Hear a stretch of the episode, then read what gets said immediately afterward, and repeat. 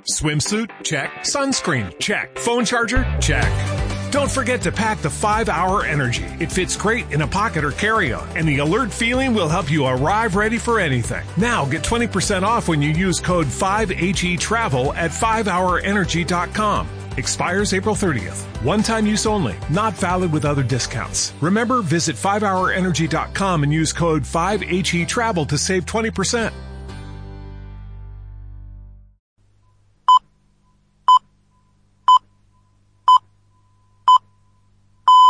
Balón al aire, tu podcast de Lucas Murcia.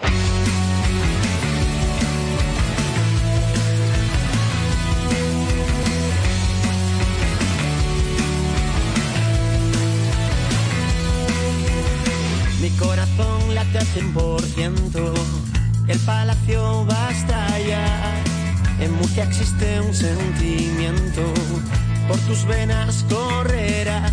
Luchamos partido, nuestro grito va a sonar en la grada y más allá.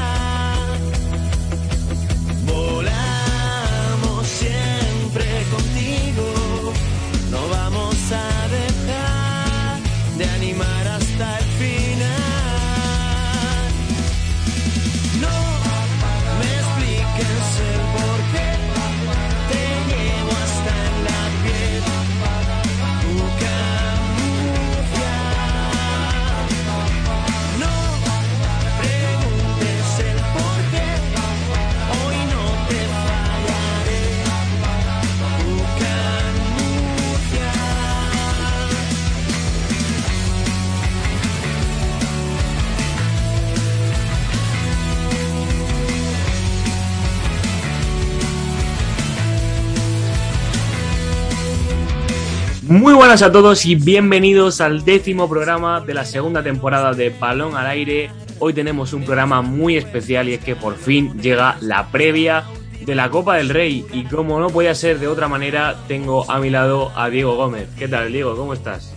Juan Pedro Belmonte, pues con la moral por las nubes, semana histórica para UCAM Murcia. Hacía 26 años que no disputábamos una Copa del Rey. Muchos estamos ya preparando o ya casi viajando a Granada y queríamos hoy pues eh, hacer un programa muy especial, un programa más largo de, lo normal porque eh, el viaje a Granada desde Murcia son tres horas y tenemos que ir conociendo no solo lo que va a pasar en ese partido frente a Valencia Vázquez, sino todo lo que podemos hacer en Granada durante este fin de semana. Bueno, lo primero, si nos estáis escuchando de camino a Granada o preparando la maleta, os queremos mandar un abrazo muy fuerte. Y es que para nosotros el, tener este proyecto que, bueno, nos va a llevar a algunos a, la Copa y, por supuesto nos va a permitir estar todos juntos, pues es muy ilusionante. Y eh, os quería dar las gracias a todos porque en el último programa, con, fue con vosotros, con dos aficionados, con Rubén Ross y con Ginés Soto, eh, conseguimos el récord de escuchas en Spotify de todos los programas de estas dos temporadas. Así que un abrazo muy fuerte para todos. Eh, lo, dicho, si os encontráis con Diego o conmigo por Granada, no dudéis en pararnos para, para charlar de baloncesto, de Lucán, para tomarnos lo que haga falta, porque estaremos encantados de, de estar con vosotros. Por supuesto, Juan Pedro, tenemos a mucha gente que, que ver en persona y darles eh, de tú a tú ese agradecimiento que comenta Juan Pedro porque lo estamos disfrutando muchísimo y sin duda esta Copa del Rey ya es especial para cualquier aficionado de UCAM Murcia, pero para nosotros un poquito más. Nos vamos a olvidar de lo que ocurrió ante Tenerife, esa manta defensiva que no llegó para parar a Marceliño Huertas esta vez. Nos vamos a olvidar de ese brote COVID que ha parado la dinámica del equipo en los últimos días y nos metemos ya directamente a hablar de Granada, de la Copa y de nuestro equipo. Eso es. Y eh, también nos tenemos que olvidar de lo que ha pasado con el COVID. No pudimos disputar el último partido contra el Fútbol Club Barcelona. Eh, sabemos que el primero en dar positivo fue Sito Alonso. De hecho, en ese supuesto partido le iba a sustituir su ayudante Oscar Lata. Y eh, de momento el club ha querido transmitir un mensaje de tranquilidad eh, con respecto a estos supuestos casos de COVID. No sabemos muy bien lo que ha pasado, pero eh, vamos con toda la ilusión a competir y eh, a dar el mejor nivel posible.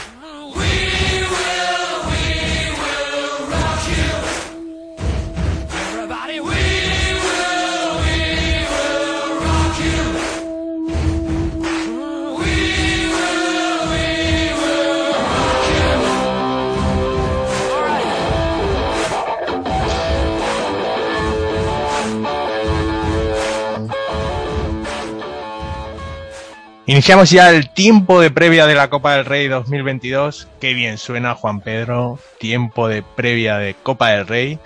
Y lo hacemos con otro buen amigo. Él es redactor de Solo Basket y creador de Un Ratico de Radio, entre comillas, que es un espacio dedicado a la cultura. Pero sobre todo es un granadino de pro. Y quién mejor que él para conocer esa ciudad y la agenda sociocultural y gastronómica de estos días. Jesús Quero, ¿qué tal? Gracias por estar hoy con nosotros. Muy buena, muy buena.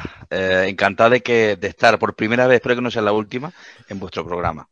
Jesús, encantado de tenerte aquí con nosotros para comentar esta previa, sobre todo hablando sobre la ciudad, sobre lo que nos podemos encontrar. Y como has dicho, ojalá que, que el Covirán Granada suba a ACB y, puedas, y podamos tenerte aquí en el programa de manera más habitual. Así que nada, vamos ya con. Vamos a meternos en el lío, que tenemos una mañana muy ajetreada. Y queremos preguntarte cómo está Granada, cómo está la ciudad. ¿Se nota ya ese ambiente previo de Copa que tanto animan a las ciudades que organizan?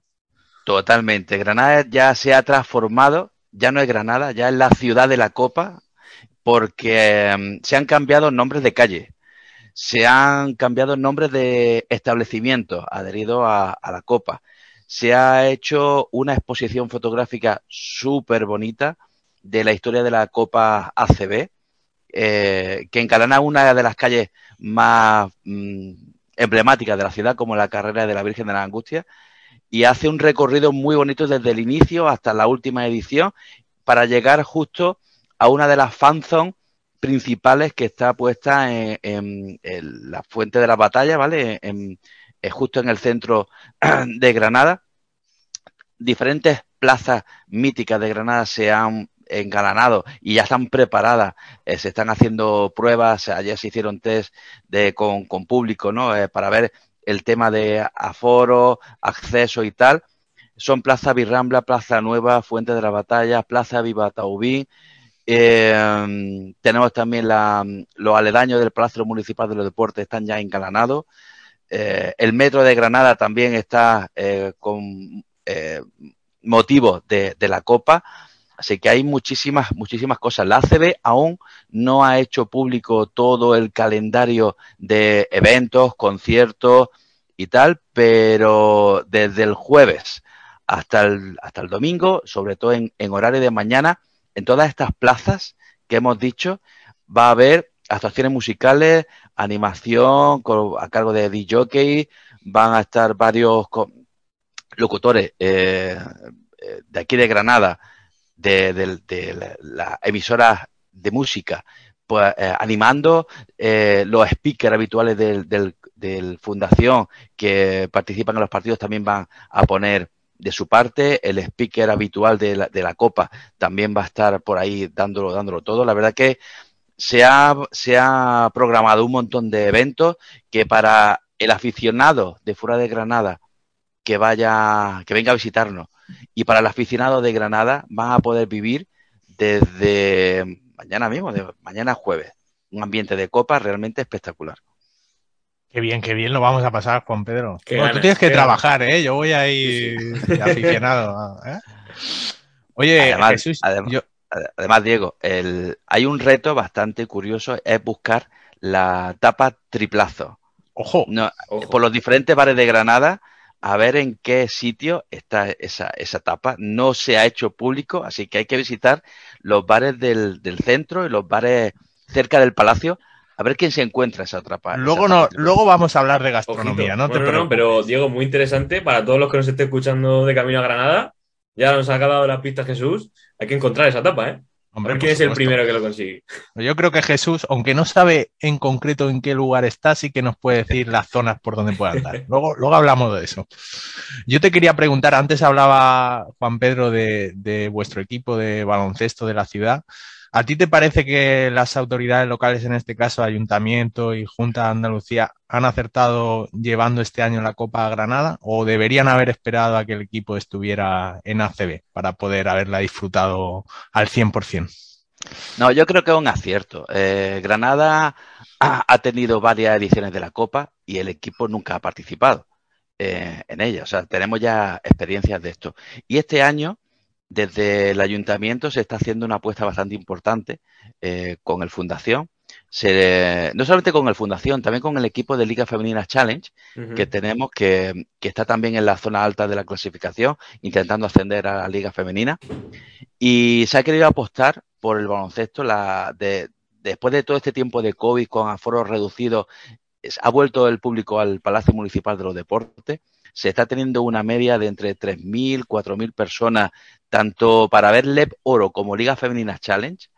Hay también un equipo de Liga EVA que va líder de su grupo que posiblemente ascienda a Les Plata.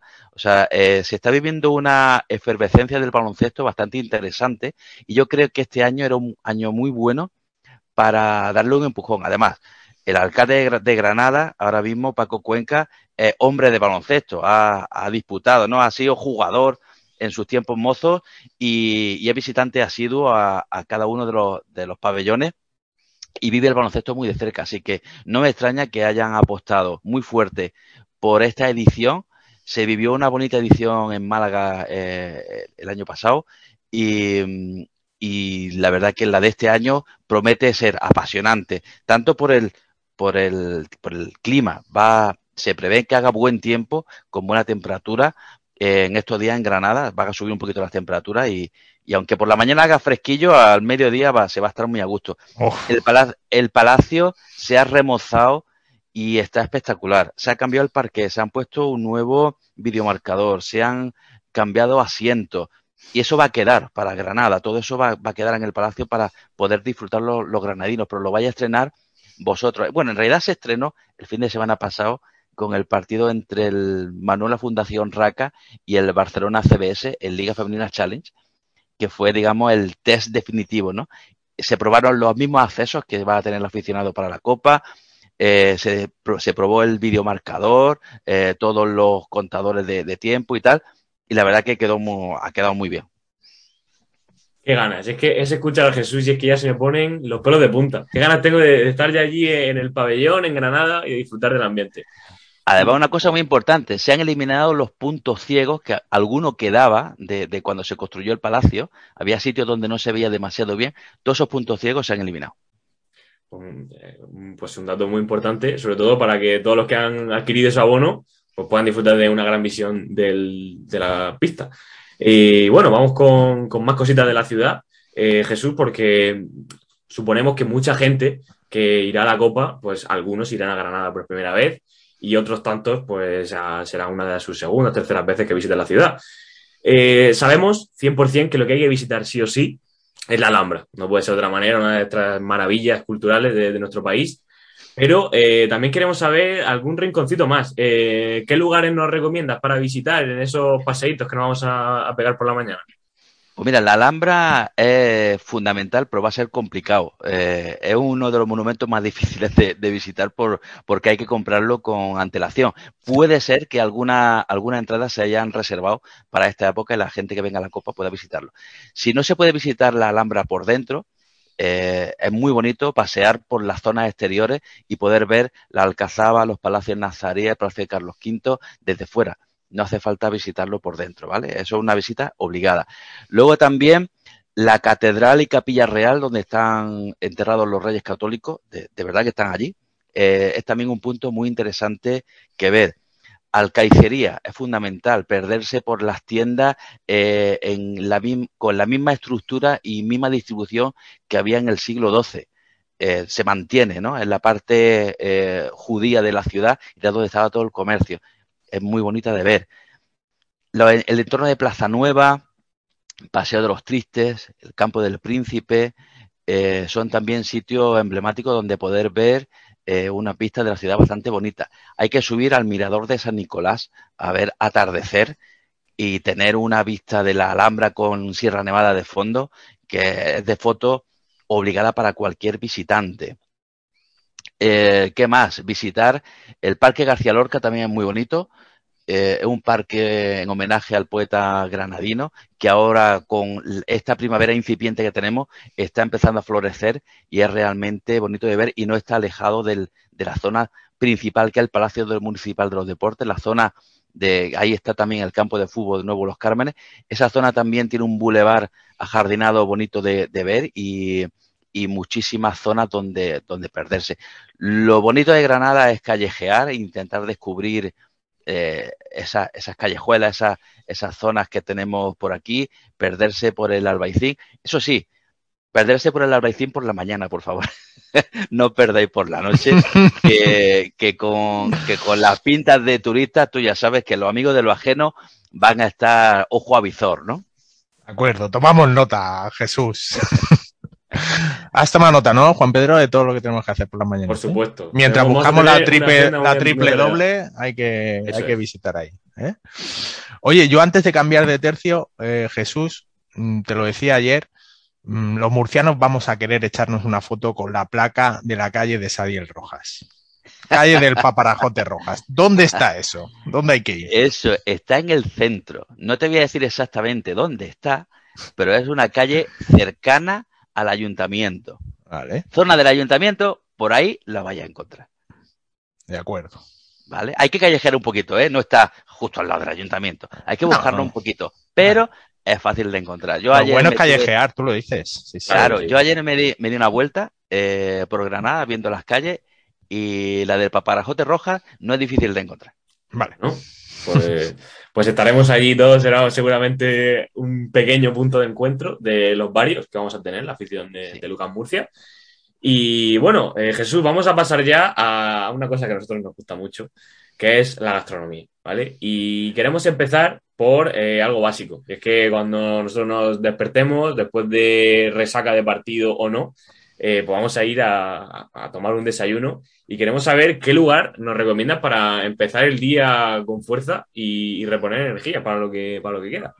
Mira, aquí en Granada se puede desayunar perfectamente en, cualquier cafetería que te va a poder tomar un desayuno eh, muy bueno, ¿no? Yo recomiendo eh, las to, tostadas de tomate con jamón y un cafelito, eso es fundamental. Luego hay dos cadenas, dos cadenas de cafeterías que aquí en Granada tienen muchas soleras que se llaman Puerta Bernina y Casa Isla. Ahí, aparte de un desayuno típico, podéis encontrar dulces típicos de Granada y a, ahora mismo es época de cuajada de carnaval, que está muy buena. Y sobre todo recomiendo los piononos, que es un dulce típico de aquí. Es pequeñito, ¿vale? No te da para un desayuno, pero sí para complementarlo. Sí, están ¿vale? muy buenos, ¿eh? Están muy buenos. Está muy bueno. Ay, mira, Juan Pedro, parece que le hemos pasado las preguntas antes a Jesús, ¿eh? Se las sabe, es impresionante. Y no, no ha sido así, ¿eh? No ha sido así, no ha sido así. Que lo sepa la gente que, que nos tenemos aquí unos invitados de muchísima es calidad. Es increíble, es increíble. Venga, seguimos con la gastronomía. Te vamos a preguntar luego por la noche, por si mmm, Murcia le ganara a Valencia Basket, aunque perdamos, te vamos a preguntar por la noche, no pasa nada. Pero al mediodía, ahí ese aperitivo, comida, esa previa de partidos de copa con sobremesa, ¿tú a dónde irías? ¿Dónde va a ser el encuentro ahí de aficiones? ¿Dónde va a estar ese ambiente? A ver, eh, cerca de las plazas donde está la fanzón, hay muchos lugares de, tapeo. Sí es verdad que el centro es más, está más orientado al turista que, al granadino, ¿no? Vaya a encontrar pocos granadinos tapeando por el centro. La zona Palacio Municipal de los Deportes sí que tiene muchísimos sitios donde vamos los granadinos a tapear el Boulevard, el Paseo Carlos V, yo creo que es la mejor zona para tomar cervecita y tomar buenas tapas.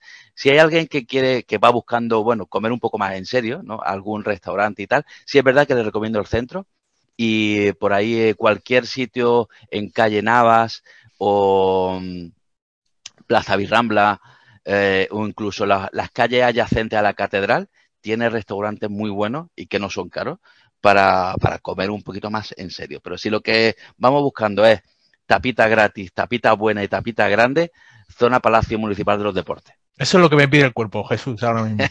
Además, te recomiendo, hay un, hay un sitio que te vas a encontrar unas tapas gigantes, impresionantes. A punto, cervecería EQ, justo enfrente de, del, palacio. Ojo. ¿Vale?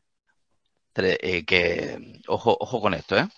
buena recomendación y sobre todo cerquita del palacio, que nunca sabemos. Siempre es recomendable eh, estar en los aledaños porque nunca se sabe cuándo vamos a terminar de, la sobremesa. Eso es, eso es. Y aunque es verdad que, el metro, con el metro puede estar en siete minutos en el palacio desde casi desde cualquier punto, es mejor estar cerquita y, poder eh, alargar, ¿no? Lo que es la sobremesa hasta la hora del partido hasta que el árbitro pite tres minutos, Jesús. bueno, Jesús, y si queremos alargar más el día, porque nos vamos a poner en la situación, o no, como ha dicho Diego, de que le ganamos a Valencia en los cuartos de final. ¿Qué sitio nos recomendaría para ir por la noche y, celebrar esa, ojalá, victoria de, de Pues por la noche tenemos principalmente dos zonas. La zona centro, ¿vale? Donde hay un montón de locales de donde poder tomar copas. Eh, calle San Matías, eh, calle Ganivet, eh, zona del, del, ayuntamiento también hay varios sitios. Pedro Antonio del Arcón, es una calle entera llena de pubs y llena de discotecas donde poder estar hasta altas horas de la noche. Si, está, si os va un, el, un poco más, más hardcore, os gustan más los sitios cerrados donde música más, más potente, os recomiendo discoteca Mae West, el centro comercial Neptuno, ¿vale? Pero si os, gusta ir alternando sitios eh, donde ponga un tipo de música, después otro tipo de música, yo me iría a Pedro Antonio del Arcón y a, hacerme esa, esa rutilla, ¿no? Juan Pedro, este, este programa me lo voy a poner mañana en el coche de Camino a Granada con mis amigos apuntando, ¿eh? Yo, estoy, apuntando aquí ya, ¿eh? Yo estoy apuntando, pero mañana no voy a volver a escuchar. Además, tenemos buenos amigos también en Solo Básquet que van a la Copa, como San Ramos, al que le mandamos un eh, abrazo, que sabemos que mañana de camino a Granada nos va a escuchar también, porque quería saber la previa sociocultural de, Jesús. además, para este mensaje va directamente para Sean. Hay el sitio donde tomar la estrella Galicia de barril mm. bien buena oh. está justo justo en la zona de Palacio Municipal de los Deportes. Es una marisquería, bueno, más de que marisquería es, digamos, bar de pescado y marisco, al lado de, cervecería ECU, ¿vale? Eh, justo al lado, no tiene pérdida. Vale, Jesús, está bien el detalle, pero ojo, porque aquí somos muy de Estrella Levante. De hecho, estamos intentando que patrocine nuestro podcast. Así que. Pues Estrella Levante Se puede hacer un inciso con Estrella, con eh. Estrella Galicia, pero somos muy de Estrella Levante. Estrella Levante es difícil de encontrar, pero en cervecería ECU la vais a encontrar. Vale. Creo que, el club y la propia empresa han creado una especie de fan zone o un pequeño punto de encuentro donde habrá Estrella Levante también. Así es. Eso habrá que estar atento a, las redes del, club. Bueno, Jesús, eh, creo que nos has descrito cuál es el ambiente de la Copa eh, a las mil maravillas. Sabemos dónde tenemos que ir y cuándo ir, pero aprovechando que estás aquí, pues queríamos hablar también un poquito de, baloncesto, si te parece. Entonces, pues en primer lugar te quería preguntar por nuestro cruce, por ese partido entre Murcia y, Valencia. ¿Piensas que es insuperable ese parón COVID que hemos tenido en el equipo estos días o, que los jugadores de Sito Alonso van a poder competir? Totalmente, no. Lucas Murcia, que vuelve a la Copa después de 26 años, va a saltar al parque del Palacio a morder. Y, y todo el mundo piensa que, bueno, que el parón puede venirles mal, y tal. Yo pienso justo lo contrario. Y el, y el espejo lo tenemos en el propio Covirán Granada, que después de, parones que ha tenido de hasta 26 días eh, esta temporada y la temporada pasada, ha hecho auténticos partidazos. No solamente se puede recuperar físicamente a los jugadores, sino que se pueden preparar de manera muy específica los partidos. falta de ritmo, se puede adolecer de falta de ritmo, pero yo creo que los, clubes hoy en día tienen, tienen los mecanismos y, y, son suficientemente profesionales como para mantener una carga de trabajo física adecuada para llegar en perfectas condiciones al partido. Eh, Valencia, sí, Valencia es favorito en este cruce, pero ojo que Lucas Murcia puede ser uno de los tapados de la Copa. Y en Granada siempre, siempre, siempre ha habido una sorpresa grande. Un equipo que no debería llegar a la final y que ha llegado incluso se la ha llevado. Por lo que dice Jesús, eh, nos permite recuperar, en este caso recuperamos a, James Webb, que de hecho ya estuvo entrenando con el equipo y que iba a jugar ese partido contra el Barça, o por lo menos iba a estar disponible, pero al final se terminó aplazando. Ojalá que este parón pues, nos venga bien, como dice Jesús, y estoy seguro de que vamos a salir a la pista a intentar conseguir la victoria por todos los medios y a seguir haciendo historia. Y Jesús, eh, como ya has dicho, eh, quiero que concretes un poco más. Que hay equipos que pueden dar la sorpresa, que pueden llegar a la final y no se lo espera. ¿Quién crees tú que puede ser la sorpresa en este fin de semana tan mágico?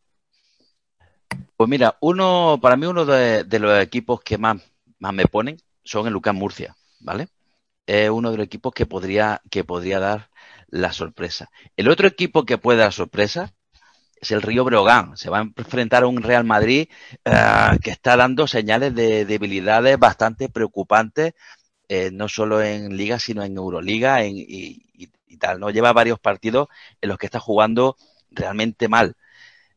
Por el otro lado, el, cruce Juventud-Lenovo-Tenerife bastante interesante. Yo creo que el, el Barça-Baxi Manresa es innegociable. Ahí el, Barça va, a ganar y debería ganar con solvencia.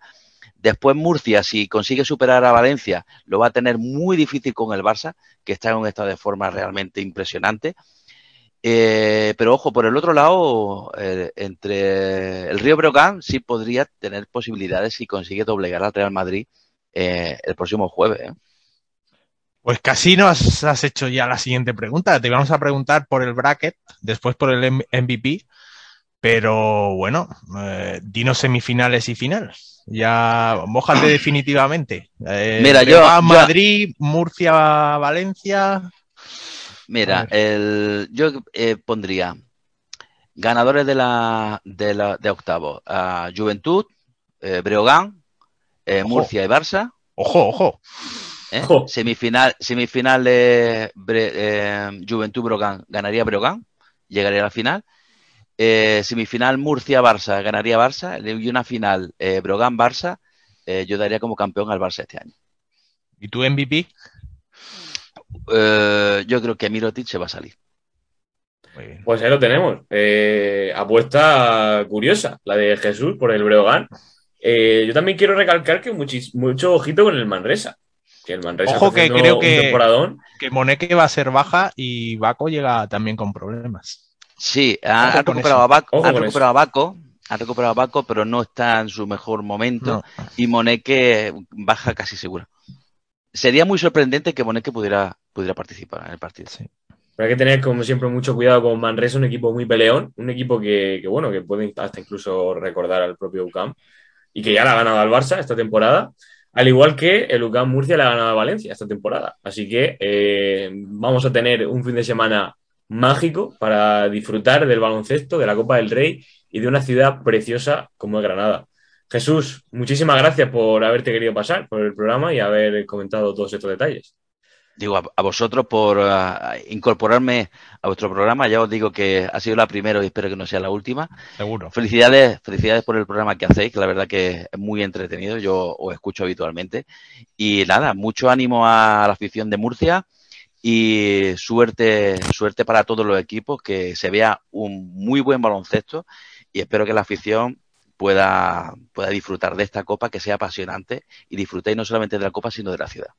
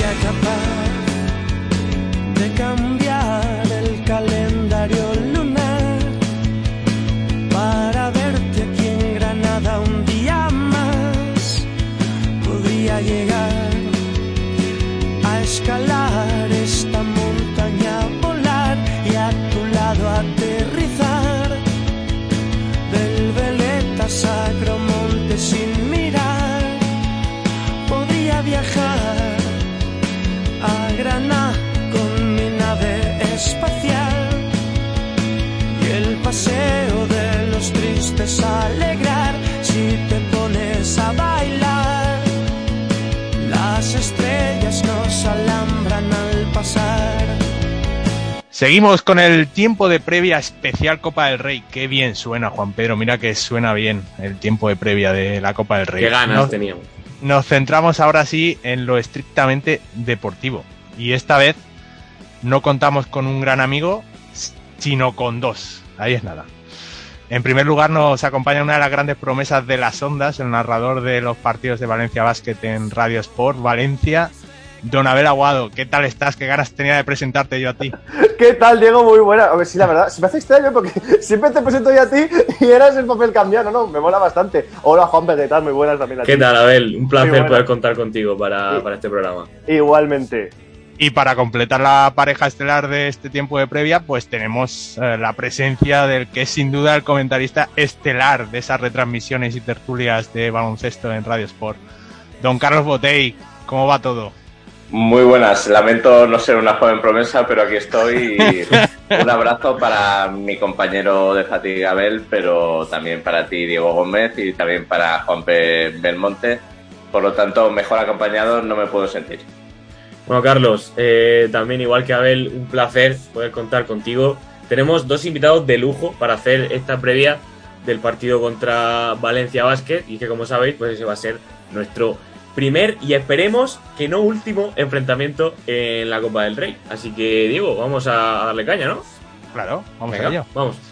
Pues tenemos muchas cosas de las que hablar, pero como os decía, primero nos vamos a detener en, en lo deportivo. Valencia Basket aterriza en Granada con la plantilla al completo por fin y a pesar de la derrota del pasado fin de semana en, el Lugo, parece estar en el mejor momento del año. ¿Hay más ilusión en el entorno y en la afición que en los últimos años? En los últimos años? ¿Y cuál creéis que son esas claves para estar en, este, en esta dinámica tan positiva?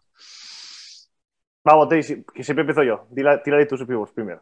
Vale, pues empezaremos. Eh, Sí, eh, hay ilusión porque el equipo, pese a defectos eh, estructurales en la plantilla que luego podemos eh, desarrollar y pese a ese momento de zozobra de las muchas bajas, especialmente al principio, luego hubo también un episodio parecido por temas de, COVID, pero no deja de ser algo que ha pasado todo el mundo. Sin embargo, Valencia Basket ya tuvo un momento complicado en relación a eso por eh, juntarse en un momento de la temporada cinco o seis bajas. Eh, fue, por cierto, algo que UCAM Murcia aprovechó hace ya algunos meses en el partido de ida, en eh, la primera vuelta para ganar en, la Fonteta, pero pese a todo ello, el equipo se puede decir que va cumpliendo sus objetivos. por ejemplo, con la derrota reciente de Gran Canaria en Eurocup se ha puesto a, en términos NBA a medio partido el liderato de, su grupo de Eurocup, ha conseguido el, o la condición de cabeza de serie para la Copa de Su Majestad el Rey, sigue ahí peleando por tercer, cuarto puesto en, Liga CB. Pese a todo ello, ha ido sacando sus resultados eh, y sus objetivos eh, hasta el momento adelante. Sin embargo, sí que hay partidos que no invitan tanto al optimismo. Venimos de, uno ahora mismo, pero bueno, de todos modos, eh, el equipo pensamos que llega, que llega preparado. No tenemos que hablar de si es favorito o no contra, contra Murcia, porque todo puede pasar, pero Luego te preguntaremos por eso, Botei, no te adelantes. No te adelantes. Claro, claro. Eh, por eso lo dejamos ahí en, en stand-by. En principio el equipo sí tiene más experiencia, tiene algunos condicionantes eh, favorables, pero es así un poco como, como llega al partido de este viernes. Abel. Yo creo que es de, los años que más ilusión se ve en el aficionado, porque este año Valencia Basket, igual hablamos el año pasado que venía con 12 victorias eh, seguidas, este año igual viene de perder contra Breogán, pero aquí en Valencia se ve como que Valencia Basket ha superado varias pruebas muy complicadas. Ese partido en el Palau con cinco jugadores de la Alquería en pista, ese partido en Grecia con seis jugadores de la primera plantilla únicamente. Aquí en Valencia se ve mucha ilusión porque ha visto cómo el equipo se ha sobrepuesto a tantos problemas, no ha tenido a los 12 jugadores prácticamente hasta hace dos semanas y ha visto cómo está en eh, cabeza de serie de Copa del Rey, que hacía cuatro años que no estaba Valencia como cabeza de serie, y que el equipo además juega bien, se lo pasa bien, parece que hay unión, parece que hay ese consenso con el, con el entrenador, y, es cierto que, oye, por fin, con todo respeto al mundo a vosotros, no nos toca en este caso ni Barça ni Madrid, que llevamos ya unas copas que era o Barça o Madrid, Barça o Madrid, y quieras o no, el futuro lo ves de forma diferente. Hablamos, sí que es cierto, de Málaga de hace dos años, que Valencia se cargó al Barça, pero bueno, con todo el cariño, es cierto que viendo en cuartos al Madrid o al Barça, ves un poquito de stopper, al Murcia también, pero bueno, es diferente, ¿no? Aunque a mí no me ha gustado una encuesta que ha salido en, ACB, no sé si la habéis visto, que es la de los General Manager, que ponen 100% de, de probabilidades que se lo lleve Valencia. Esa a mí no me mola, porque esto del Big Data, mira, que se lo digan a Nadal,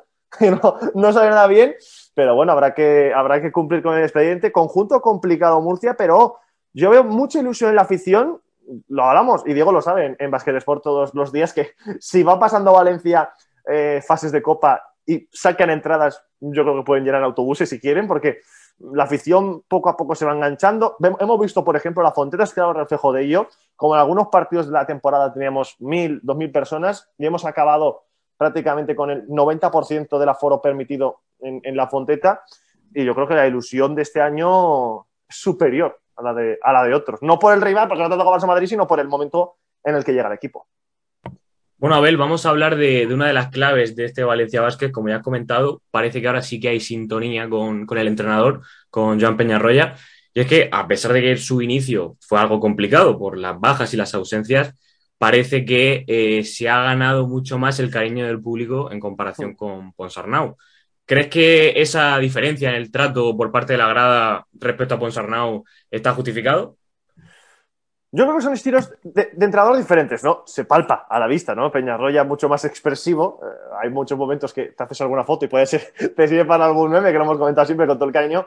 Y Ponsarnau en un estilo más calmado, ¿no? Más pausado, no de, de mucho grito. Y esto, pues a algunos jugadores les molaba más y a otros jugadores les molaba más el otro estilo. Pero bueno, es como en la vida. A algunos les gustará más un estilo y otros, otros, otros. Pero yo creo que, sobre todo con mirando parte de jugadores, luego ya grada, yo creo que en grada unos, lo mismo, tienen su estilo, otros tienen otros, pero estamos de acuerdo que si el equipo va bien, le da igual, ¿no? El estilo de entrenador que sea. Mientras el equipo esté cabeza de serie, todo, pues mira, igual si hubiera Ponce el año pasado llegado a los playoffs, hubiera llegado a la final de la Liga CB, que te cae hasta el paso, pues igual hubiera sido otra mentalidad. Pero es cierto que con los jugadores yo veo diferente, ¿no? esa imagen del Palau de ir Dublevich a abrazar a Peñarroya, de Dublevich peinando a Rivero, demuestra esa sintonía, ¿no? Esa sintonía con, con el entrenador, que esto es muy bueno, refuerza esa mentalidad de piña, ¿no? de, decir, todos unidos, todo es un grupo y no una serie de jugadores que van cada uno, vamos a decir, a su bola, sino que esto es un grupo, lo de este año de Valencia Basket, que van todos a una y que he dicho, que se han sobrepuesto a todo lo que ha pasado. Y, esto también la Fonteta sabe agradecerlo, ¿no? Sabe decir, oye, pues igual se perdió contra Murcia, se perdió contra el Betis, pero lo que había en ese momento no son el momento de, forma, no habían jugadores como los que habían ahora. Yo creo que esto la Fonteta lo sabe agradecer, sabe el momento que está el, el equipo. Yo creo que también el año pasado no haber público, igual hubiéramos visto otra temporada diferente, estamos todos de acuerdo. Pero este año la sintonía que veo yo hacía algún tiempo, no por el entrenador anterior de Ponsarnau, sino esta, esta ilusión y esta cosa de decir, oye, es que el equipo demuestra que pase lo que pase en el encuentro, quitando lo que pasó otro día en Breogán, yo creo que es que está, a ver, teniendo la copa tan cerca puede ser normal, pero hemos visto cómo el equipo, tanto en la temporada como en un partido, ha ido por delante, ha ido por debajo, se ha repuesto y ha ganado. Ha pasado de todo en un partido, por lo que dices, pase lo que pase, no van a bajar los brazos y eso a la afición le, encanta. Ojo que viene Botey, ¿eh? que se la hemos puesto votando ahora. ¿eh? Este tema es su favorito. Este tema da, para mucho y, puede ser candente. Sé breve, por favor, Carlos. Bueno, va a ser complicado. Te, te acaba la tertulia. Tú bien sabes que va a ser complicado porque todavía seguimos con referencias permanentes a, un entrenador que dejó una huella magnífica aquí durante tres años. Eh, el año pasado, como ha dicho Abel ahora para terminar su, alocución, es imposible disociar. Eh, de esa frialdad supuesta en el ambiente el hecho de que no hubiera público. Si en los partidos eh, memorables, el de las dos prórrogas contra Chesca, que acabó con victoria, la canasta de Prepelic en el último segundo contra el FS campeón de, Europa, la remontada contra el Maccabi de ocho puntos en el último minuto, etcétera, etcétera. Así podríamos seguir, porque Valencia Basket el año pasado ganó 19 partidos en la mejor Euroliga de todos los tiempos. Eh, yo creo que el público de la Fonteta ni es tonto ni tira piedras contra su propio tejado. Hubiera disfrutado en grado máximo de todas esas eh, gestas y hubiera vitoreado, por supuesto, al entrenador y no solo a los jugadores, ¿no? Por lo tanto, es imposible disociar, este sería el punto uno, el hecho de esa supuesta frialdad de que no hubiera público. También es imposible disociarlo de la actitud de algunos jugadores. El año pasado teníamos gente como Derry Williams, como Marinkovic, sin la mejor de las actitudes. Si hubiéramos tenido gente como el Papi Rivero, no solo hubiéramos conseguido todavía logros mayores, eh, sino que esa comunión eh, con la grada, si es que hubiera podido haber público, hubiera deparado un poco las mismas eh, buenas impresiones de esta, de esta campaña. Y Joan Peñarroya precisamente tampoco es tonto ni tira piedras contra su propio tejado, ¿no? Él ha mantenido una base, se ve en partidos como la reciente victoria contra el Real Madrid, de buen juego, de juego primoroso por momentos que ya existía la, temporada pasada. El año pasado Valencia Basket fue el equipo que más asistencia repartió en esa gran Euroliga que se vivió, eh, la tercera mejor marca de la historia de la Euroliga, el equipo con mejor porcentaje en tiros de dos y todo eso siempre va aparejado a ser un equipo con cabeza, a ser un equipo bien dirigido desde el banquillo. Así pues, eh, rara vez en el baloncesto, salvo que pasen cosas eh, o que se produzcan etapas eh, casi negras, se hace tabla rasa, eh, siempre se sigue con lo bueno de etapas anteriores. Joan Peñarroya, en primer lugar, aparte de poner para el equipo también sobre la palestra su carácter, ha querido seguir con eso bueno que había y lo había en un grado máximo.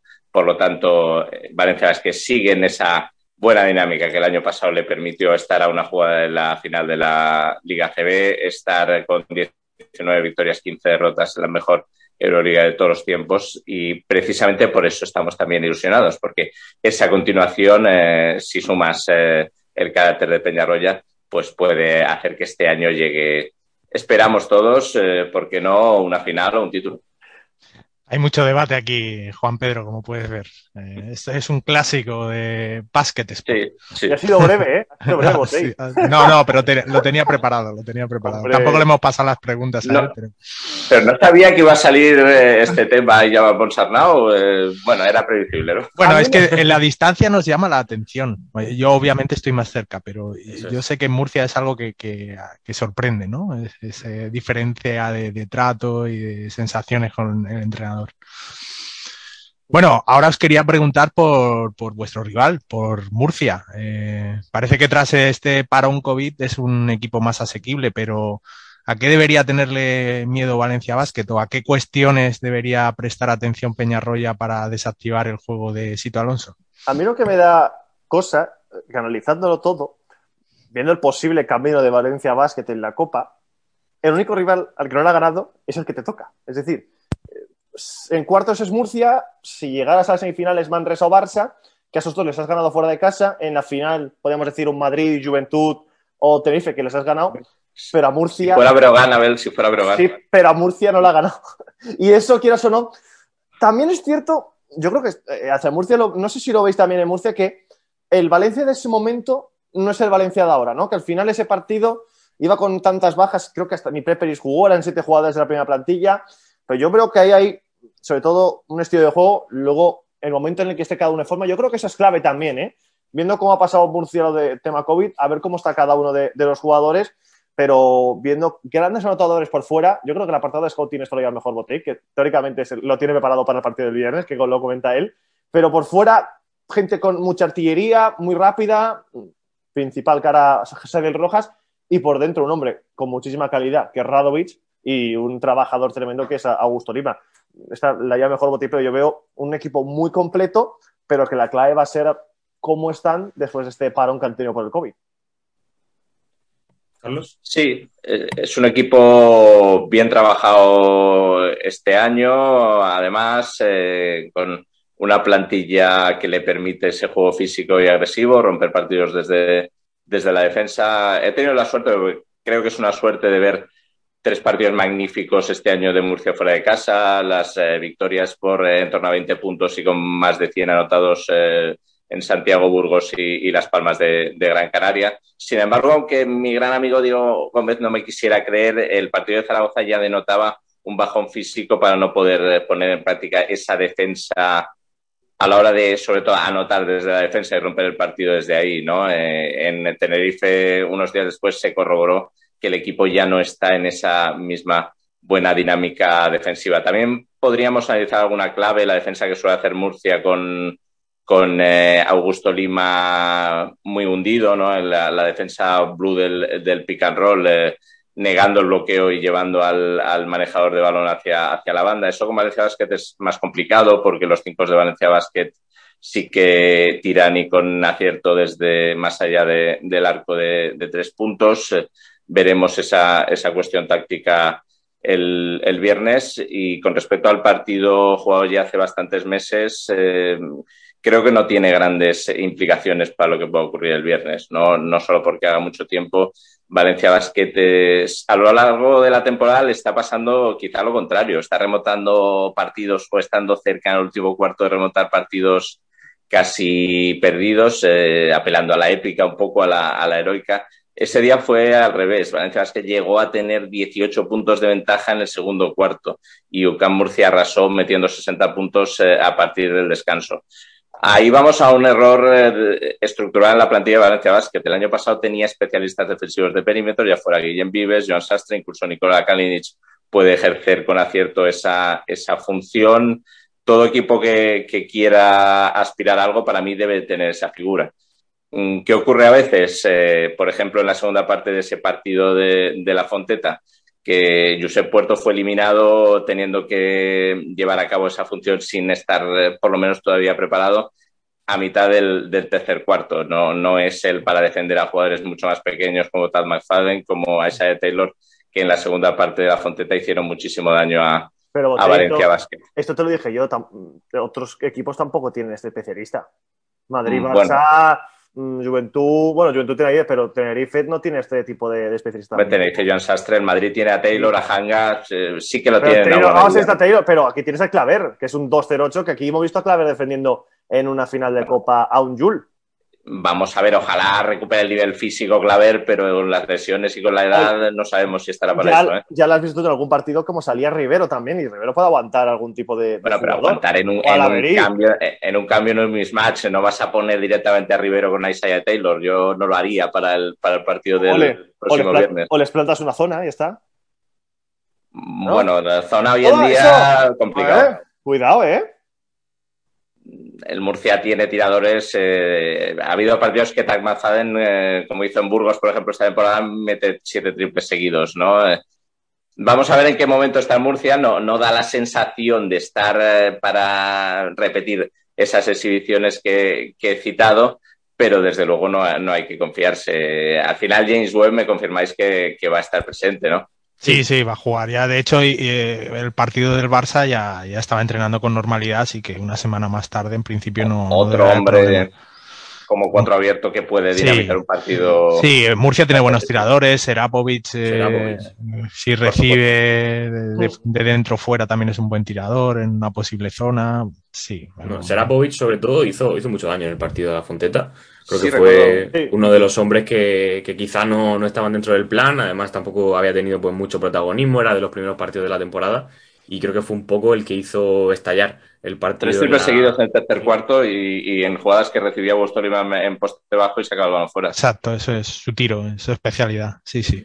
Bueno, desde el punto de vista de Murcia, eh, ya ha comentado el punto de vista de Valencia, creo que eh, por un lado, eh, digamos que existe como no cierta confianza, pero sí que alivio, en primer lugar, como ya habéis dicho, al igual que pasaba con Valencia, pues que no haya tocado un Madrid o un Barça en el primer partido. Eh, y también, pues tenemos en mente esa victoria, eh, que como ya habéis dicho, aunque Valencia jugaba con muchas bajas, llegó a estar con una gran ventaja en la primera parte y acaba remontándose ese partido.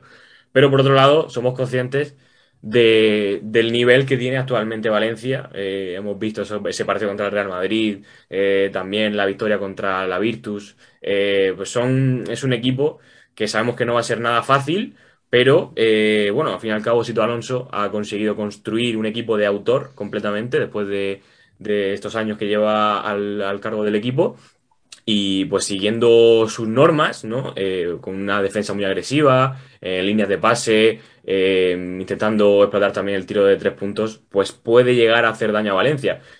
Eso sí, esto es una Copa del Rey, un ambiente completamente distinto a cualquier otro que, se puedan encontrar en un pabellón ACB durante un partido de temporada normal. Y yo creo que queda todo un poco en el aire. Y hablando de, esto, eh, antes Abel nos ha comentado que, no le había gustado nada ese 100% que le daban eh, a Valencia para ganar el partido. Así que vamos a hacerlo nosotros. Eh, ¿Qué porcentaje de posibilidades de victoria le, le daríais a cada equipo? Antes, hay que decir que eso que no te toca la Madrid te entiendo perfectamente. ¿eh? yo incluso estaba nervioso hasta este sorteo, ¿eh? por si acaso. Digo, a ver si equivocando el papelete y te toca otra vez, que estaba ya. Esto ya está un poco harto ya directamente. Que ya la última vez te tocaba Barça primero y luego me dices, pero por favor, déjame respirar. Siempre lo mismo. Pero bueno, había que ganarles. Eh, es que esas estadísticas del 100% o cuando dicen hace 20 años o 10 que no la ha ganado. Malo. A ver, a ver, a ver, porcentaje, porcentaje a cada equipo que le das. 50, 50, 60, 40. Me recuerda a alguien eso, ¿eh? No, por eso, es que sabemos que te encantan las porras, así que em, no, te, ah. pedimos, no te pedimos marcador, pero sí porcentaje. 60-40 para Valencia. Solo 60-40. Muy bien. Carlos. Bueno, a mí me encantan las porras y los churros también me encantan. pues. pues... caliente. Yo creo, eh, Sito Alonso no me parecería una garantía si estuviera en vuestro pellejo. A la hora de motivar al equipo. ya ha repartido un palo innecesario, Carlos. Claro, no, no, necesario, necesario. Eh, en función de lo que pase, sobre todo el viernes, ¿no? Pero motivarlo para que el equipo no crea que, ha cumplido ya. Como hace 26 años que no estamos en la Copa, eh, ya hemos cumplido, podemos pagar la novatada y no pasa nada porque muchos somos novatos yo creo que en un partido así eso puede estar presente. Pero bueno, vamos a dejarlo en 70-30 para Valencia Basket. Muy bien, yo estoy con, con Botella en el porcentaje, pero me parece todo lo contrario. Creo que Murcia va a llegar con una ilusión tremenda, a morder, no tiene nada que perder y la motivación va a ser eh, extra, extra XXL y ese va a ser la principal fortaleza del equipo.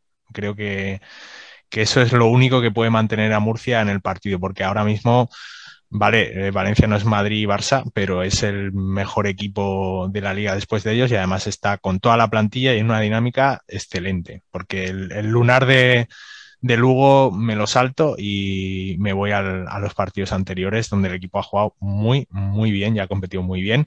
Y creo que por primera vez en algunos años Valencia Basket piensa en la Copa como un posible título y no como un fin de semana en el que desconectan de la Euroliga y, o de la Eurocup, sino que van a Granada con ganas de, meterse en la final. Así que es un coco, y por eso el 70-30. Pero ojo a la motivación de UCAM Murcia, ¿eh? Ojo a ese nivel defensivo que comentaba Carlos. Yo creo que vamos a ver la mejor versión, seguro. Al menos mientras dure la gasolina.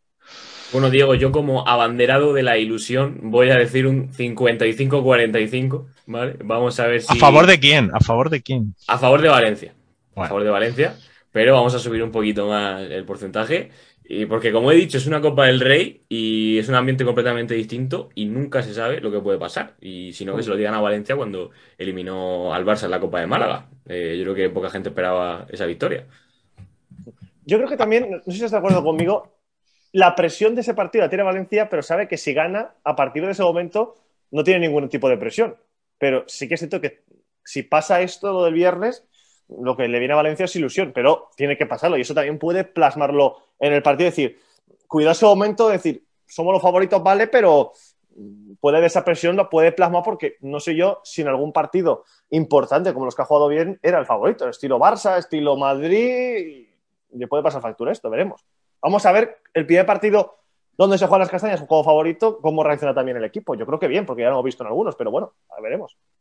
Venga, Bueno, vamos a... gente- Sí, sí, perdona, Diego. Hay gente que sí que tiene cierto recelo en relación a eso, porque Valencia Basket ha demostrado que contra los grandes eh, puede competir de tú a tú e incluso superarles. Ha ganado en liga regular en el Palau y en el Wizzing Center al, al Real Madrid. Pero sin embargo, ¿qué ocurre? El, el no deja de ser un recién ascendido. Además, el único recién ascendido esta temporada y nos ha dado dos soberanos repasos. Por tanto, eh, contra ciertos rivales no se está compitiendo tan bien. eh, el eh, Murcia no deja de ser un equipo muy novato en la Copa. Claro, si estás en semifinales y por qué no en la final, contra esos equipos compites bien, pero es cierto que hay que pasar el escollo de cuartos de final.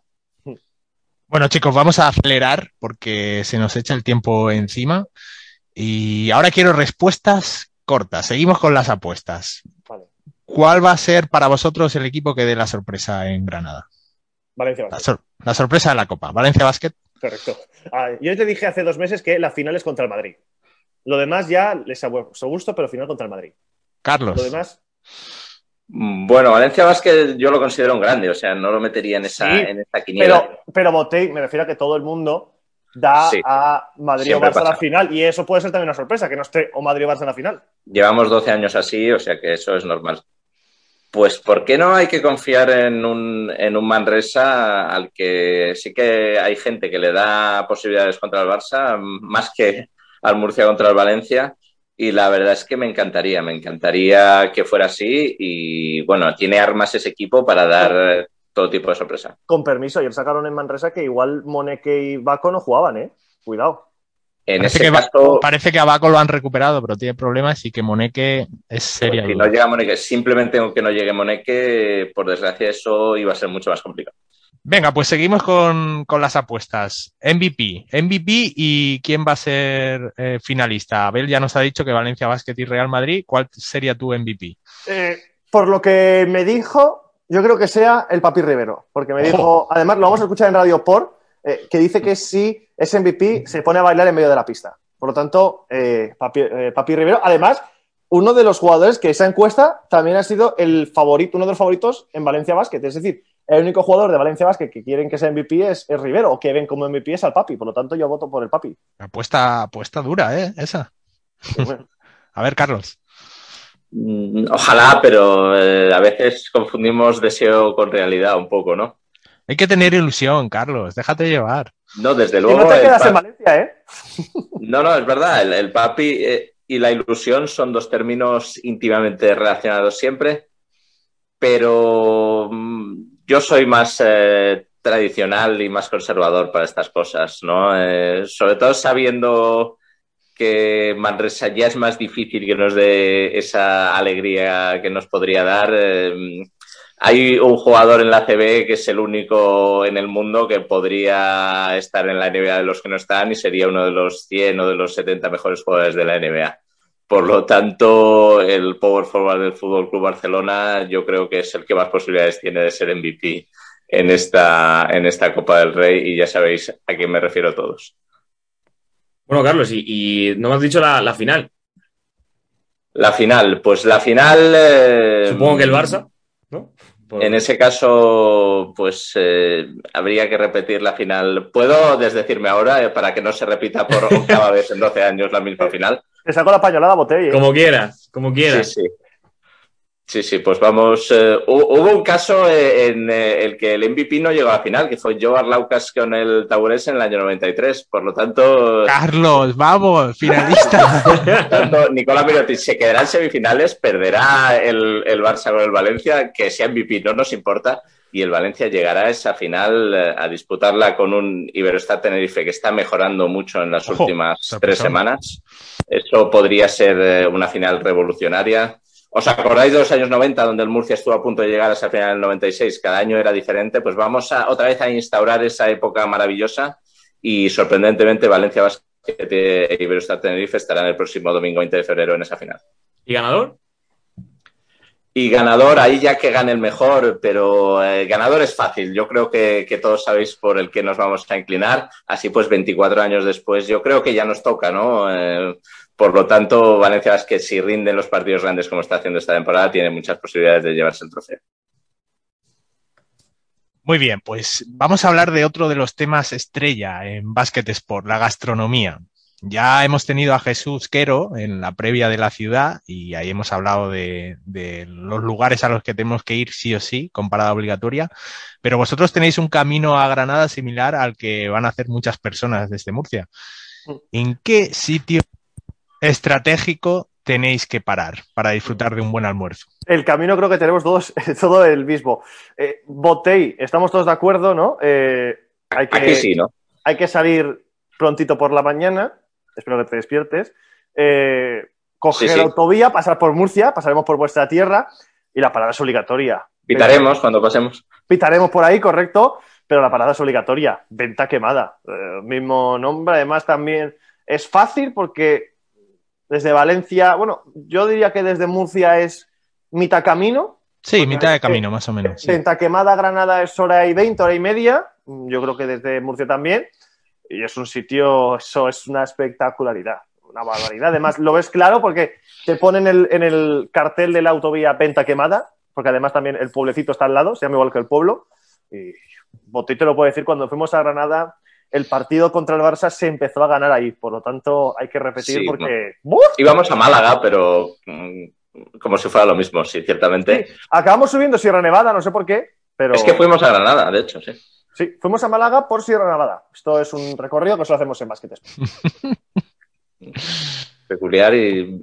Estamos Pero- haciendo mucha publicidad al lugar, pero bien lo merece. Bien lo No pasa nada, en, en- Bueno. en balón al aire podemos hacer publicidad, no hay que De momento. dar un euro no, ni nada. Eso es. Y de No, hecho, estamos en busca de patrocinador, que queremos que sea Estrella de Levante, lo volvemos a decir, pero de momento no, no hemos tenido. que, No, pero como sí, se llama igual que el como el bar se llama igual que el pueblo, decimos que vayáis al pueblo y ya está. Pues, entras el autobús, es el bar, eh, ya está. Es Pues-.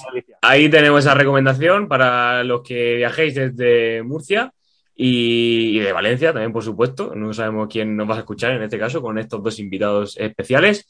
Así que vamos ya a, a otra cosita que nos gusta mucho, y no sé si nos habéis escuchado alguna vez el programa, pero nos gusta terminar con un pequeño trivial. Vamos a ver eh, vuestro conocimiento sobre los enfrentamientos entre Valencia Basket y el UCAM Murcia o CB Murcia. Eh, Aquí. Carlos se animan seguro. Aquí Carlos sí que hay que dar respuestas cortas, ¿eh? O sea, son preguntas Sí. con respuestas cortas. Obvio, obvio.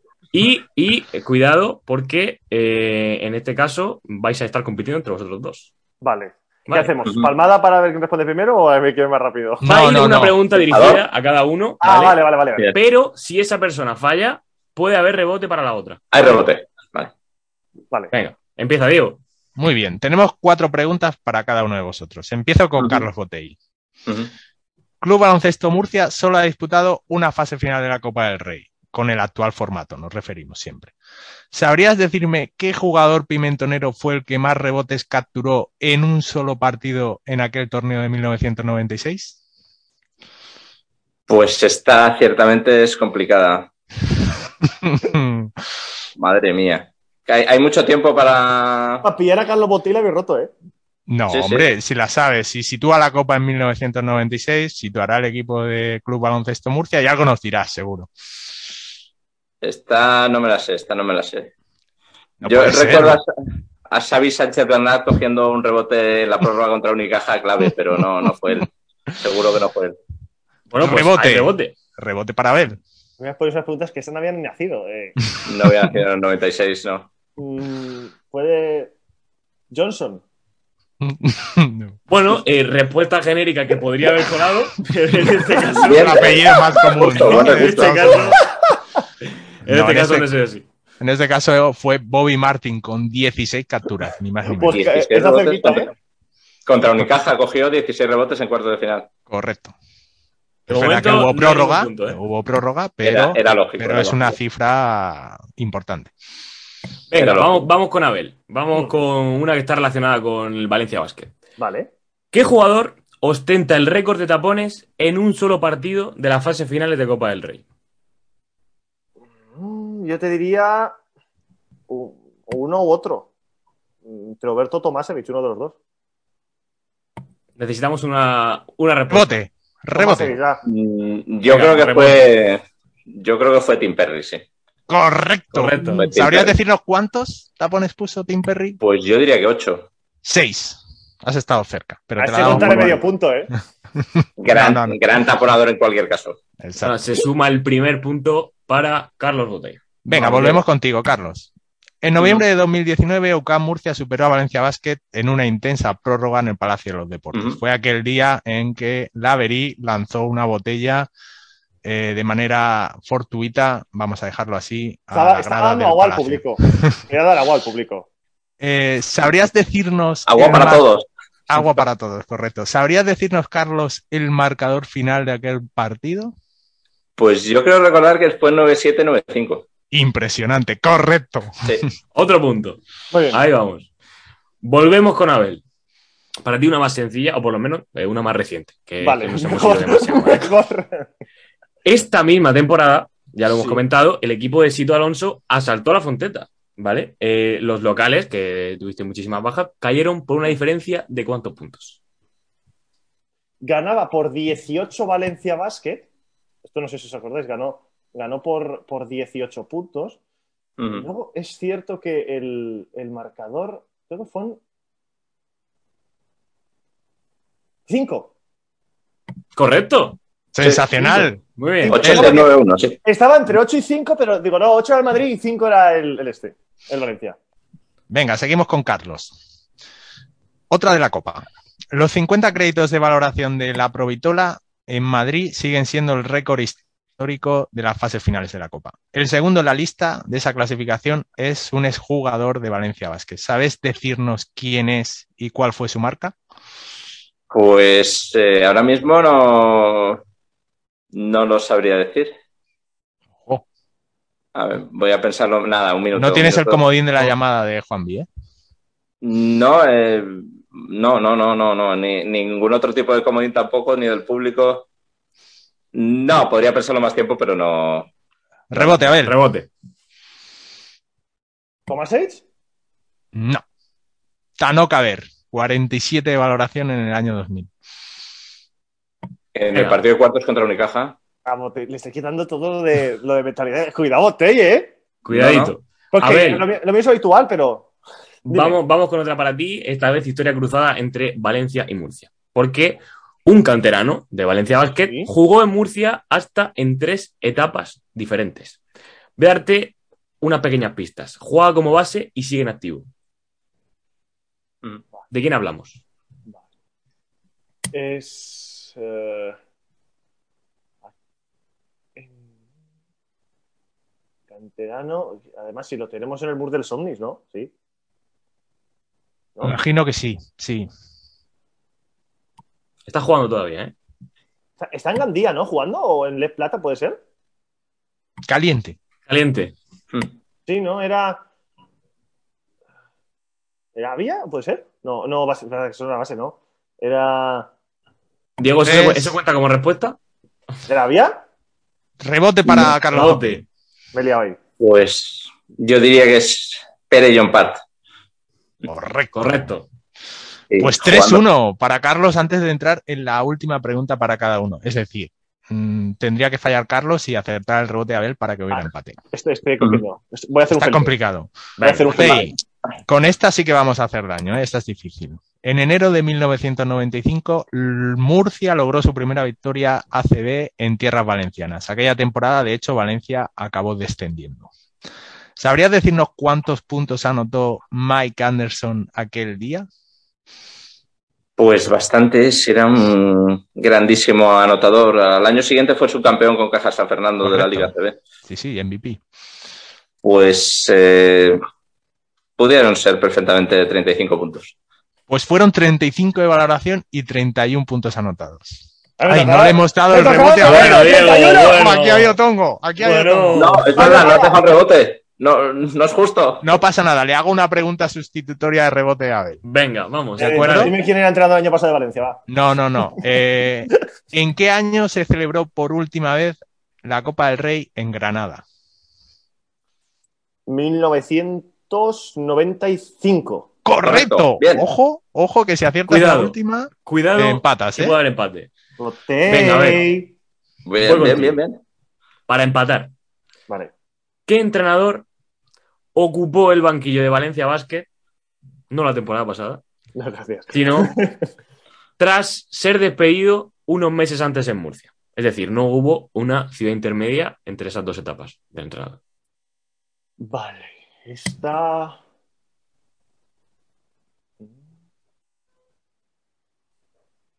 ¿Puede ser Katsikaris? Rebote para Carlos. Pues eh, de todas maneras he ganado, pero yo no. No, No, porque. No, perdona, puede fallarle y rebota a mí, ¿eh? Sí, Cuidado. sí, sí, sí, sí, sí, sí. Claro, Ah, Botey. ¿puedo rebote? Claro. No, sí, sí. pero vamos a ver. Diego, esto lo acabo de decidir ahora. Puede haber Bueno. rebote de vuelta. Venga. Bien, bien, bien, bien. Me parece buena esa particularidad. Pues. Carlos. Ciertamente no. Cachicaris perdió contra el Manresa en casa, o sea que no podía ser, pero puede ser. No me acuerdo. El, el trasvase Perasovic Durán, eh, voy a decir ese, pero creo que no. Rebote. No sé si habéis entendido bien la pregunta, ¿eh? No, que estuvo en Murcia. Exacto. Lo, Y luego lo cortaron en Murcia y su siguiente puesto de Ah, trabajo no, meses es que después. fue- Valencia. Carlos, Valencia, interpretado Carlos, mal. Yo creía que era después de perder en Murcia un partido. No. Hay rebote Yo de vuelta para Abel. Yo creía que era después de perder en Murcia un Te partido. voy a dar una pista, pero Abel. He fallado no- igual. Carlos, No. todavía puede haber otro rebote más. No, así que no, a busques, ver. no busques en Google, ¿eh? Abel, que te conozco. Pero le toca a Abel, sí. Eh, este entrenador fichó por Valencia en mayo de 2010. Ahora sí que lo sabe Abel. Mayo de 2000. eh, Ujú. mayo de 2010. Tic, tac, Eh, tic, Era. tic, en tac, mayo de tic, tac, 2010 tic, tac. es. Tic-tac, tic-tac. 5, Perasovic. 4. Rebote. ¿No? No, no, no. Bueno, es Manolo Hussein Correcto. y hay que decir que Murcia hizo un muy buen trabajo Manolo Hussein subiendo al equipo en aquel playoff mítico contra Zaragoza, salvándolo en Zaragoza tres años después. Sí, señor. Sí, bueno, tuvo sus más y sus menos, como ocurrió con Pero- Ponsarnau en Valencia, pero realmente los resultados no fueron malos. Nada malo. Sobre todo en la primera, la primera fase, la primera etapa, en el primer año, ese ascenso, después de coger al equipo eh, casi desahuciado, pues fue excelente. Muy bien, pues hasta aquí el tiempo de previa. Le he hecho Eh, echar mano a la botella para que ha sido, ha sido un placer teneros aquí. Parece que en este caso Abel es el que paga el almuerzo en venta quemada. No, pues me Lo hemos a intentado, ¿eh, Abel? Porque le hemos puesto algunas muy difíciles a Carlos. En- ¿eh? Lo encima hemos le llevo- hecho fallar incluso. Encima le No, pero. Pero lo pago yo, pero no, no estoy nada satisfecho con mi rendimiento. Lo de ¡Ojo, Bobby Martín era fácil. ¡Oh, oh! Tendremos que volver a invitarlos, ¿eh? Eh, Juan Pedro. sí, si te parece el, pa- el partido de la segunda, del partido de vuelta en ACB, o para el regular, los volvemos a invitar. O para la final Claro del playoff. Ojo. Eh, Ojalá. Bueno, o iba a decir que si Valencia y Murcia llegan a la final de la Copa, pero no es posible. complicado. así que No no está. Este año no. Tendría que ser, eso sí que se pagaría muy alto, ¿eh? Que, que pueda llegar los dos. Se pagaría muy bien. Bueno, chicos, Bueno, chicos, ha sido un placer poder contar con vosotros. Muchísima suerte en la Copa, que vaya muy bien el viaje y que gane el mejor. Igualmente, y por cierto, me mola mucho la camiseta nueva de Murcia para la Copa, ¿eh? que te Sí. la veo puesta, Juan P, y mola bastante. Ahí está, la, la llevaremos en Granada. suerte el que le ha podido comprar a tiempo. A algunos se nos ha escapado. Y a lucirla, porque enhorabuena, porque este año lo estáis haciendo de maravilla y hay que disfrutarlo y hay que llevarlo con todo el orgullo. Botei, Botei, un aplauso para ellos, ¿no? Va, venga, un aplauso. Naturalmente. Bueno, para vosotros el aplauso, para vosotros. Os invitaremos seguro para, para el siguiente enfrentamiento que tengamos entre Murcia y Valencia. Un placer, queráis. chicos, y nos vemos en Granada. Nos vemos. When you were here before, couldn't look you in the eye. You're just like an angel. Your skin makes me cry. You float like a feather in a beautiful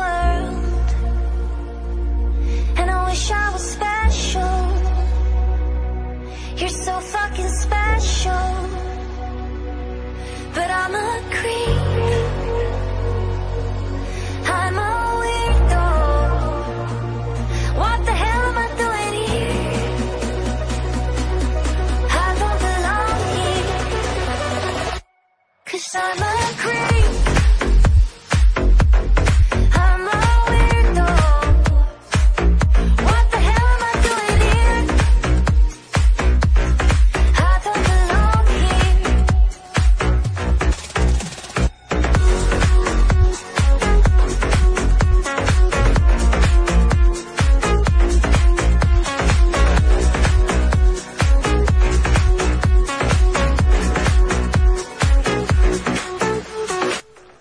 Y con esto llegamos al final de este programa especial de previa para la Copa del Rey.